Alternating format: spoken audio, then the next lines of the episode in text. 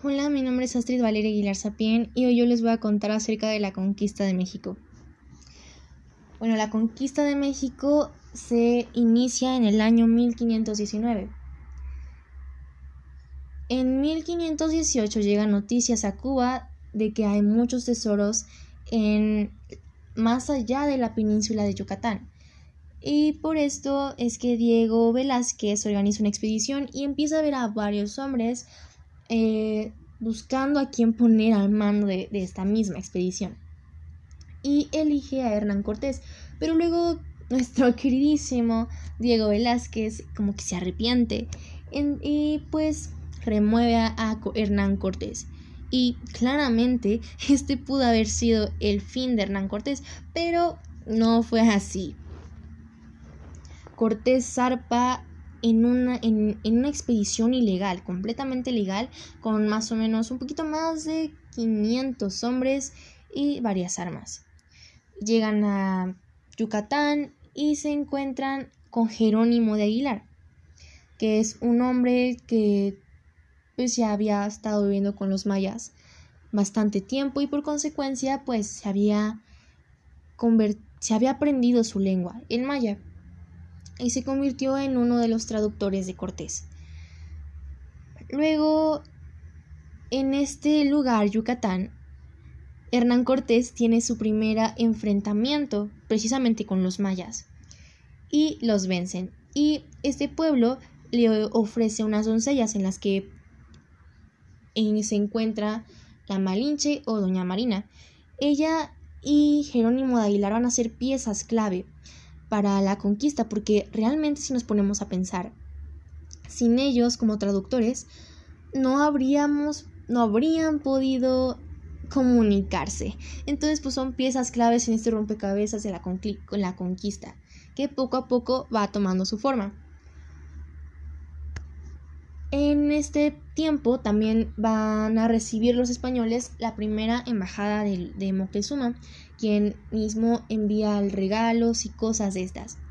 Pero Cortés funda una ciudad, la Villa Rica de la Veracruz, teniendo como propósito pues eliminar todos los lazos que pudieran haber entre él y Diego Velázquez y precisamente lo logra se quita todos los lazos que tiene y también aprovecha para mandarle cartas a el rey de España en ese tiempo, al rey Carlos, y le dice, oye, ¿sabes qué? Deja en mis manos la conquista de México, porque, o sea, le dice, deja en mis manos esta expedición, aquí hay oro, aquí hay riquezas tantas como no te puedes imaginar. Entonces, pues déjamelas a mí, ya, ya estoy aquí, ¿ok? Entonces, pues, también lo logra. Luego llega con los tlaxcaltecas, que son los principales que son los principales enemigos de Moctezuma y tienen una alianza con ellos. Los tlaxcaltecas le dicen, "Oye, ¿sabes qué? No me cae bien Moctezuma, me cae regordo, me voy a aliar contigo. Pues, a ver, dime tú qué, necesitas, qué, qué te ayudo, qué, qué cuál, va, cuál va a ser mi papel." Entonces, pues ya pasa, ¿no? Y luego cuando los españoles llegan a Cholula, se los encuentran, se encuentran ellos asustadísimos, o sea, de una manera terrible, asustados, pero porque pues pensaban que podía haber una posible emboscada. Y esto fue lo que derivó, que mataran a cerca de 4.000 indígenas. Una matanza terrible. O sea, no me puedo imaginar el cuadro. 4.000 indígenas muertos. Terrible. Terrible, terrible. Y luego de esto llegan a Tenochtitlán. Es aquí donde se encuentran los dos mundos. Tenochtitlán con Moctezuma y España con Hernán Cortés. Y el gobernador y el Tlatoani, más bien, Tlatoani, Moctezuma recibe a Hernán Cortés de una manera bien pacífica, como un amigo, decimos, hola, ¿cómo estás? Pero hay bastantes versiones eh, con respecto, intentando explicar el por qué Moctezuma recibió tan calurosamente a, a los españoles, habiendo escuchado ya de esa matanza y de las cosas que ya habían hecho. Entonces hay mucho debate en, en, estas cosas. Pero hay una versión que dice que pues Moctezuma pues tenía esta, este tipo como de mentalidad, así como de que ah, un dios que ellos tenían iba a regresar y pues los españoles como que cumplían con ciertas características físicas, lo que hizo que Moctezuma pensara que ellos eran este dios que ellos esperaban. Pero pues no era ese dios. Y bueno, pues les dan regalos y estas cosas. Luego, y, ah, y también está la versión de que Moctezuma no quería a los españoles. Pero pues como no podía sacarlos, pues ya no había nada que podía hacer. Pero en varias ocasiones sí intentó, pues ya de sacarlos desde ahí, ¿no? Pero luego tenemos que el gobernador de Cuba, Diego Velázquez, envía a otro ejército para castigar a Hernán Cortés. Entonces Hernán Cortés se encuentra entre la espada y la pared y tiene que tomar una decisión rápido. Entonces lo que decide es, es dejar una parte de su ejército en Tenochtitlán a cargo de Alvarado e ir a Veracruz a encontrarse con el ejército para pues, vencerlo. Y Alvarado pues se queda con, con el ejército Tenochtitlán, todo bien, todo cool, todo relax. Pero pues los mexicas, los aztecas tenían que pues seguir con su vida. Tenían ritos, tenían celebraciones, fiestas, costumbres, que pues obviamente no iban a dejar atrás, ¿verdad?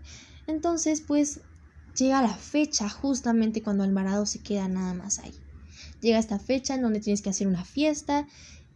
Y bueno, casualmente, esta fiesta tenía varios tintes bélicos, así como, como si fuera nació una guerra, más o menos. Entonces, Alvarado dice, pues, ¿qué hago? ¿Qué, qué, qué está pasando? ¿Qué está pasando? ¿Qué está pasando? Entonces, este, pues Alvarado dice, ¿sabes qué? No me quiero arriesgar, los voy a atacar. Y pues por esto es que Alvarado interrumpe en el templo mayor, lugar donde se estaba dando su ceremonia. Y pues mata a los mexicas. Terrible. Y deja preso, más o menos, a Moctezuma.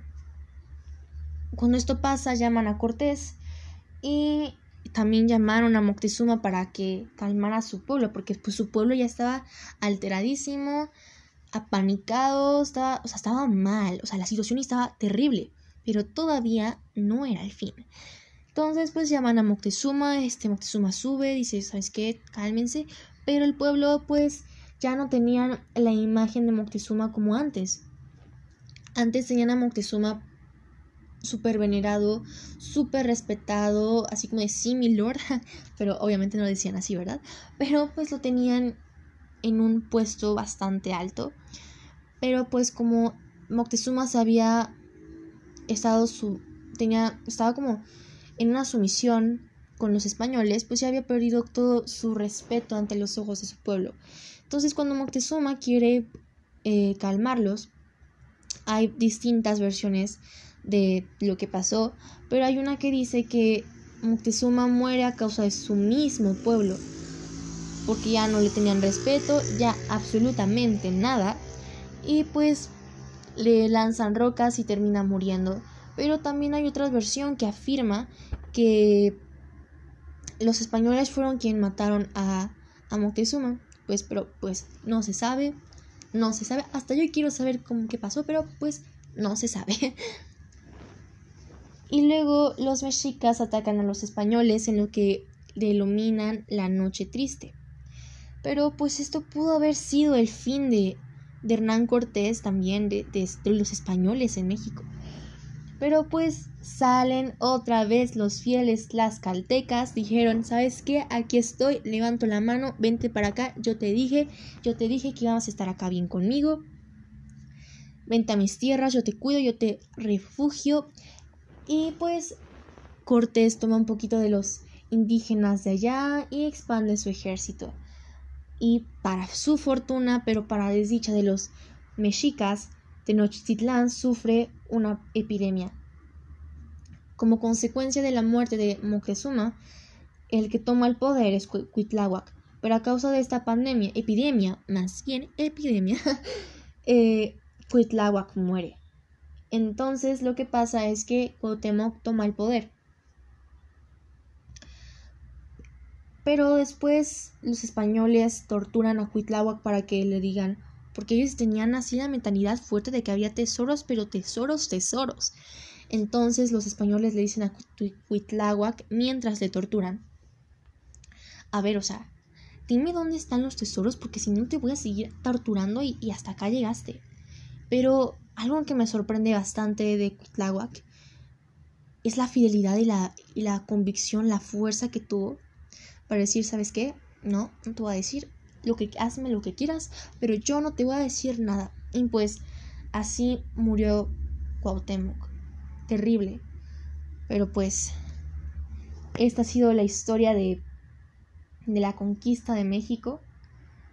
Pues una historia muy trágica en algunas cosas, pero muy interesante a su vez, porque como dos personas Jerónimo de Aguilar y la Malinche fueron piezas clave en la conquista. Pero bien, ya hemos terminado. Ahora vamos a jugar.